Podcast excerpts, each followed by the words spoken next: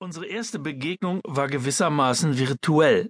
Man schrieb das Jahr 1960, ich war zarte elf Jahre alt und bereits ein glühender Fan des bedeutendsten humoristischen Zeichners Deutschlands, als mein Vater den erheblich jüngeren Vico von Bülow in dessen Haus in Gauting bei München besuchte.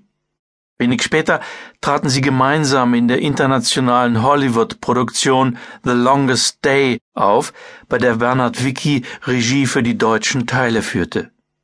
Mein Vater, der Schauspieler Wolfgang Luckschi, spielte in dem Weltkriegsdrama General Jodl und musste sich am Telefon weigern, Hitler angesichts der Invasion der Alliierten in der Normandie aus dem Bett zu holen, während sich Vico von Bülow in seiner Rolle als anonymer deutscher Leutnant die Zunge mit dem Satz We haven't been able to get it through, Sir zerbrach.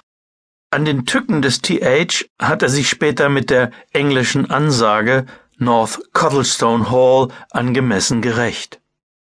Bei seinem Besuch wurde mein Vater, wie viele Gäste, von Loriot mit dessen 4x4 cm Rolleiflex-Kamera in Schwarz-Weiß neben einer kleinen Holzsäule fotografiert.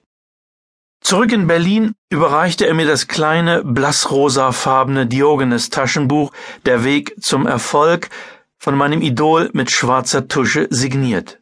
Als ich es im Mai 2010 bei einem seiner letzten Besuche in Berlin meinem Freund Vico zeigte, waren wir beide sehr gerührt. Meine Bewunderung für Loriot setzte sich fort, als ich 1968 als junger Student in einer WG in Berlin-Lichterfelde wohnte. Die Stuttgarter Cartoon-Sendungen gehörten zum festen Ritual unserer Wohngemeinschaft. Loriot war für uns in Sachen Humor das Maß aller Dinge. Vermutlich war er der einzige Humorist, über den sowohl das Establishment als auch die rebellischen Studenten, und als ein solcher verstand ich mich, lachen konnten. Loriot stand über den Dingen. Er war kritisch bis zur Anarchie, ließ sich aber nie vor irgendeinen politischen Karren spannen. In seinem luziden Essay Wir sind Loriot beschreibt der Historiker Christoph Stölzel das Phänomen Loriot so. Niemand hat die Zeitungen, die Benimmbücher, die Grußworte, die Parlamentsreden und die Tarifverträge der Bundesrepublik mit kälterem Ethnologenblick durchforstet als Loriot. Er war ein wahrhaftiger Freigeist, der die Aufbaujahre der kleinbürgerlichen Republik mit größtmöglicher Ironie begleitete und auch in der DDR viele Fans hatte. Die Reihe Cartoon war 1966 entstanden, als die Dokumentarabteilung des Süddeutschen Rundfunks jemanden suchte, der durch eine Sendung mit internationalen Zeichentrickfilmen führen konnte.